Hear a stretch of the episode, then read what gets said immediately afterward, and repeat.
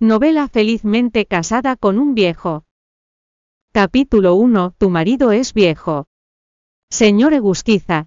Su hija está bronceada y flaca, incluso abortó en el instituto y todo el colegio lo sabía. Causó tanto revuelo que los padres firmaron una petición para que la expulsaran del colegio.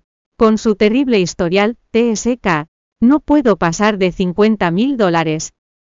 Esas son informaciones falsas, son solo rumores. Maestro Lamas, por favor eche un vistazo a la declaración jurada. Acaba de cumplir 18 años así, que sin duda vale 200 mil dólares.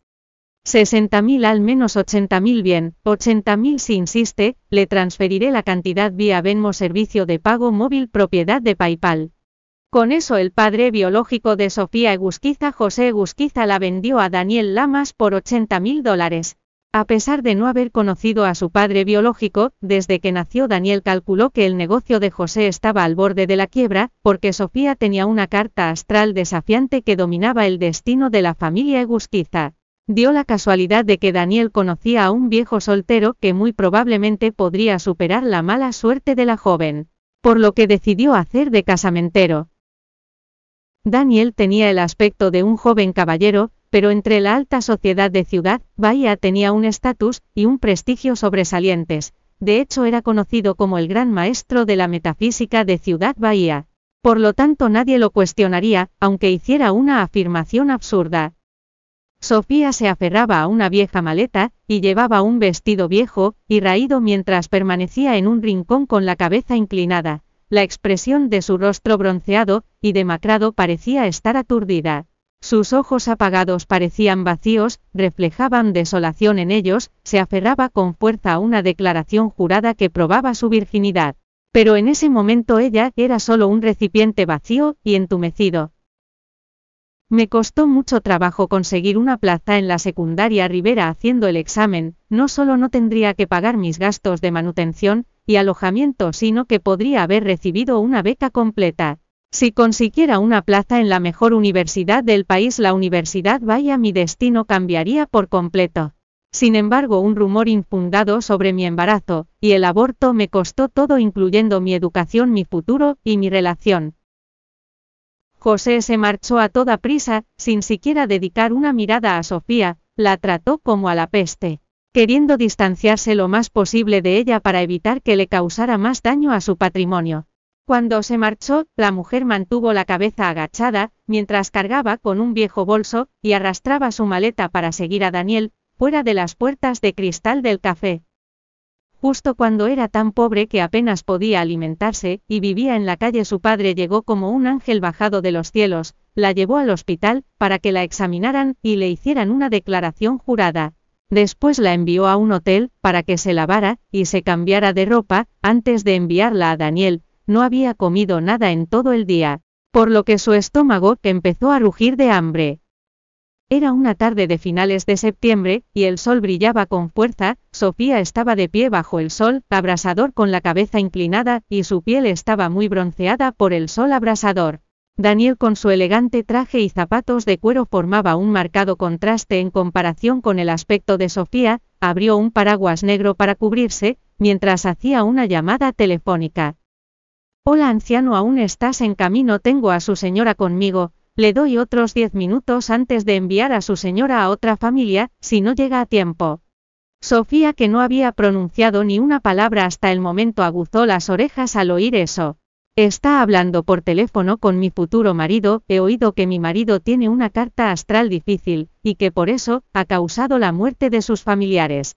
Cualquiera que se involucre con él terminaría con mala fortuna, resulta que él me complementa ya que causé la muerte de mi madre justo después de darme a luz. Causé la muerte de mi abuela cuando tenía 10 años, e incluso causé que mi padre biológico, casi, se arruinara ahora que tengo 18 años, a pesar de no haberlo conocido. Nuestra unión provocaría que nos hiciéramos daño el uno al otro, aportando armonía a la sociedad. Sofía trató de imaginar el aspecto de su futuro marido, mientras se sentía impotente, supongo que ya es calvo, y que tiene una nariz sata, y un par de orejas grandes y prominentes.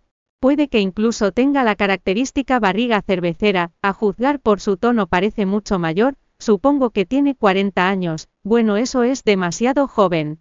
Creo que tiene al menos 50 años. Tras charlar un rato Daniel colgó la llamada, por fin pareció recordar que Sofía era un ser humano vivo, y la primera frase que le dirigió fue, Aunque tu marido es un poco mayor, está dotado de buena apariencia, además es virgen, hizo una pausa, ten en cuenta que debe ser obediente más adelante, toma la iniciativa y dirígete a él como maridito. Los grandes pero huecos ojos de Sofía se fijaron en Daniel con inocencia, tenía un mal presentimiento, puede que mi marido no solo tenga barriga cervecera. Existe la posibilidad de que sea discapacitado e impotente sexualmente, estaría bien mientras me alimente, pero es mejor que pueda seguir asistiendo a la escuela. No importa si tiene barriga cervecera, de hecho sería incluso mejor si es impotente, sin embargo, sería horrible que resultara ser un psicópata debido a su impotencia. Sofía estaba empapada de sudor debido al calor, pero ese pensamiento le produjo un escalofrío, por lo que se estremeció de forma involuntaria. Justo después de que se estremeciera ante ese pensamiento un Maybach elegante y brillante, se acercó a ellos a 200 millas por hora, luego se detuvo con estrépito en el estacionamiento justo delante de ellos. Daniel dio un paso adelante mientras se aferraba al paraguas, Sofía adivinó que debía ser el coche de su futuro marido así que levantó la barbilla, mientras se acercaba al coche para echar un vistazo. La luz del sol parecía un halo dorado que descendía del cielo, mientras iluminaba el mundo, el maibás negro tenía los cristales oscuros y polarizados. Intentó equilibrarse de puntillas, pero no pudo ver a la persona que había en el coche, la puerta del conductor se abrió primero y una pierna larga y fuerte se extendió fuera del coche. Un par de zapatos de cuero negro y pulido pisaron el suelo con firmeza, y un hombre vestido con traje salió del coche. Sofía miró a lo largo de las largas piernas, y vio a un hombre de unos 30 años, tenía la piel de color bronce claro, y rasgos faciales prominentes. Parecía tener una vaga cicatriz en la ceja izquierda, pero acentuaba su aspecto masculino, es este mi maridito algo mayor desde mi punto de vista se ve increíble guapo y genial. No pudo evitar sentirse aterrada al mirar a su maridito que era casi perfecto, no tiene barriga cervecera ni está calvo, en ese caso debe haber alguna razón particular, para que no esté casado.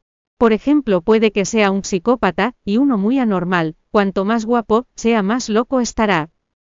Sofía estaba tan aterrada que se le doblaron las rodillas, sintió que debía ser más obediente y proactiva para no sufrir en casa de su marido, por lo tanto, se armó de valor y dio un par de pasos, hacia adelante mientras tomaba la iniciativa para romper el silencio.